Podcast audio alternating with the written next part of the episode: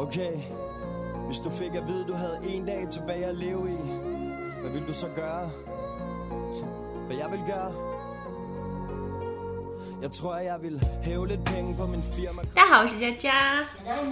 欢迎收听家里家外。Welcome to 家里家外。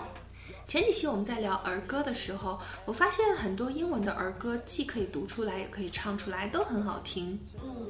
Yeah, I love children's songs and poems. They often rhyme, so they're easy to remember. 嗯，是的，In Western countries there are also many rhyming poems。那到底外国的诗歌是长成什么样子呢？今天我们就聊聊吧。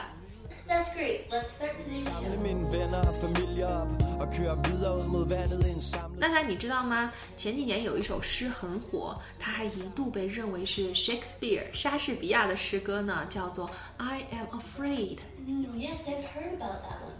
You're right. It's not actually written by Shakespeare. It's written by a Turkish poet.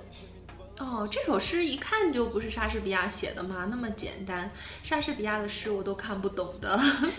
他是一个 Turkish poet，土耳其诗人写的诗，嗯，不过很好听，请娜娜给我们读一下怎么样？ Sure. Okay, here we go.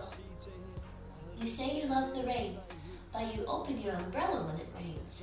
You say you love the sun, but you find a shadow spot when the sun shines. You say you love the wind, but you close your windows when the wind blows. That's why I'm afraid when you say you love me too. 哦，这首诗很简单。它之前之所以火呢，不是诗歌本身，而是被翻译的版本成为网友调侃的对象。 Oh, Dama, What are the different versions? What has it been translated into? 有代表性的就有五种汉译本：普通版、女汉子版、文艺版、诗经版和五言绝句版，还翻的都挺好的。不过我最喜欢的是诗经版，我给你读读，感受一下吧。Ah, sounds great.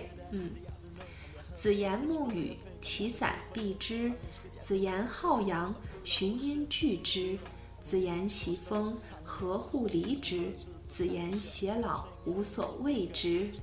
Oh, that sounds so good.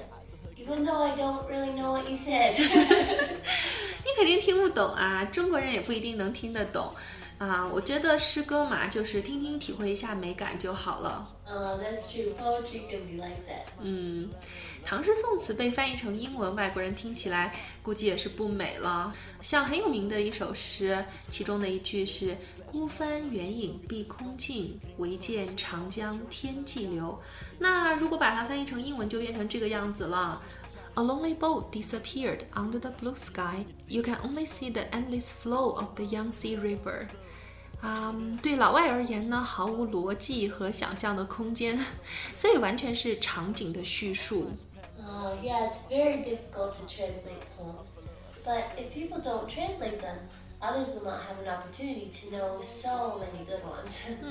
But I do think it's important that the translators know the various histories, customs, and backgrounds of the original poems before they attempt to translate them.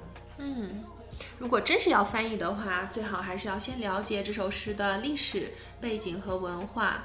那你能给我们推荐一首比较简单的现代诗吗？ Uh, sure. Hmm.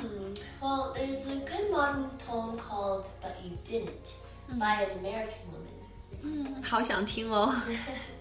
Okay, here we go. Remember the day I borrowed your brand new car and dented it? I thought you'd kill me, but you didn't. And remember the time I dragged you to the beach and you said it would rain, and it did? I thought you'd say, I told you so, but you didn't. Do you remember the time when I flirted with all the guys to make you jealous and you were? I thought you'd leave, but you didn't. Do you remember the time I spilled strawberry pie all over your car rug? I thought you'd hit me, but you didn't.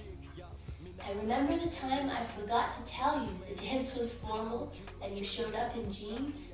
I thought you'd drop me, but you didn't. Yes, there were lots of things you didn't do. But you put up with me and loved me and protected me. There were lots of things I wanted to make up to you when you returned from Vietnam, but you didn't. 好感人啊！ 哦，虽然讲的都是一些生活琐事，像刮车呀、海滩散步啊、吃东西啊、聚会啊，本以为会被嫌弃，但是并没有。就一件件生活的小事，反映出来小两口的爱，也告诉我们，爱就是包容。嗯，Yeah, the author was just an ordinary American housewife. Her husband joined the army when her daughter was only four years old.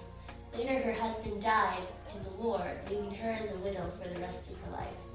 After her death, her daughter found the poem in some of her things. 嗯，这种爱情真美好，但是太凄凉了。那刚提到了莎士比亚的诗歌，有一首现在在国外家喻户晓的诗歌，类似于我们的《静夜思》，叫做《Shall I Compare Thee to a Summer's Day》。Ah, yes, I know that poem. It's very famous. 嗯，但是这首诗好难呀，很多词和用法我之前都没有见过。 Yeah, it's hard to understand because it was written 400 years ago, and the English language keeps evolving. It was called a sonnet by Shakespeare, and it is still a good representative of a sonnet today. 嗯，哎，sonnet 是什么意思呀？Uh, sonnet means the poem has 14 lines or sentences. 哦，sonnet 就是十四行诗的意思。莎士比亚是十四行诗的代表人物。 中国的古诗呢，都是五言律诗或者是七言绝句。那十四行诗到底是长成什么样子呢？读读给我们感受一下呗。很好。嗯。Shall I compare thee to a summer's day? Thou art more lovely and more temperate.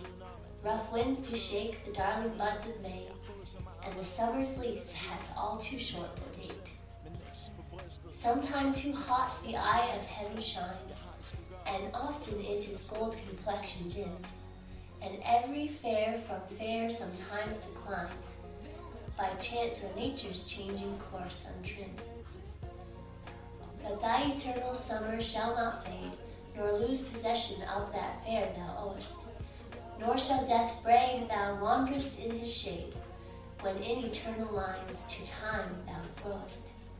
So long as men can breathe or eyes can see, so long lives this, and this gives life to thee.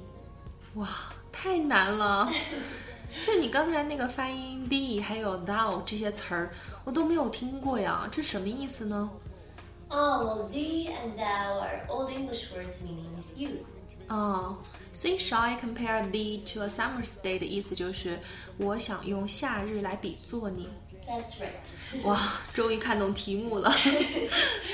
oh, it's very hard for English learners, and it's even a little difficult for me to read just because I'm not used to all the old English. 嗯，还有里边有很多的词汇是加撇的，就像 oist 和 growest 中间都有一个撇，那这个是什么意思呢？Oist is oist, and grost is 嗯，好吧，这个很难说，我解释一下。，O S 的它的写法是 O W P S T，然后它现在的一个写法就是 O W E S T。嗯，但是我觉得这些词在现代汉语当中也没有。好吧，那之后的文本呢，我们会在微信当中呈现出来，大家欣赏一下吧。嗯，Yeah, many words don't exist in the modern English language anymore. But did you know Shakespeare also invented some words that we still use today, such as eyeball, 眼球。哦，eyeball 眼球是莎士比亚发明的呀。是的。And assassination. 哦，assassination 这个词我还是特意背过的，是暗杀的意思。Yeah, he invented it. 哦，哎，我我听说，I heard that he was a second-rate generation，他是一个富二代呢。Oh yeah, his father was a business grocer. Oh. Do you know, although Shakespeare was a famous author, his daughters couldn't write and they couldn't even read. 哦，真的吗？莎士比亚的女儿不识字啊。 at that time, literacy was a skill that was used for a particular trade. In Shakespeare's era, people didn't focus on women's knowledge. 嗯，以前欧洲也是重男轻女的呢。Hmm. And Shakespeare had no further descendants because his only son died at the age of 11, and his daughters didn't have any offspring, and none of his three brothers married. 哦，太可惜了，莎士比亚竟然没有后人。不过他的作品也是他的孩子嘛，而且在一代一代的传下去。Oh, that's right. 嗯，好了，那今天的节目就到这里，喜欢就关注我们吧，感谢你的收听，下次见喽。Thank you for listening. See you next time.